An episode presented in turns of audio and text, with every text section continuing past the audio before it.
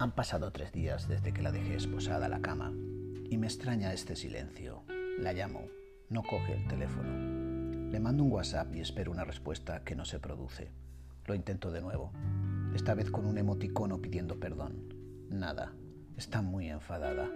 Llamo a Interflora, unas rosas y una tarjeta de arrepentimiento siempre funcionan. Dos días después, sigo sin recibir noticias de ella. Empiezo a dudar y a tener inseguridades. A lo mejor mi comportamiento del otro día fue prepotente y excesivo. Se me ocurre una idea desesperada. Le mando un WhatsApp con una foto de unas esposas y una invitación.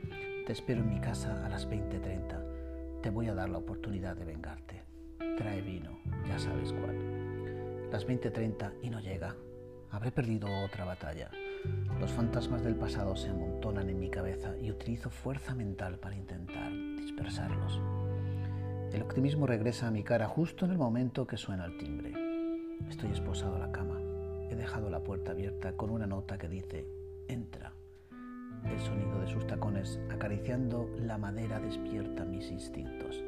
Espero que se haya puesto los de salón. Camina despacio y a cada paso que da escucho que deja caer algo al suelo.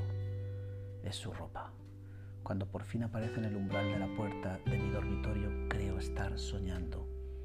Me lanza una sonrisa maliciosa. Solo lleva puesta ropa interior, la misma que días atrás utilizó de señuelo, los zapatos rojos, altos y la botella de Libalis. Está imponente y nada más verla, mi cuerpo desnudo reacciona de manera visible. Ella se da cuenta y hace un gesto negativo con su mano. Abre el cajón de la cómoda y saca dos corbatas de seda. Luego coge uno de mis pies y lo anuda con fuerza a la cama. Hace lo mismo con el otro yo me dejo hacer, es una venganza. Ahora me tiene a su merced. ¿Las llaves?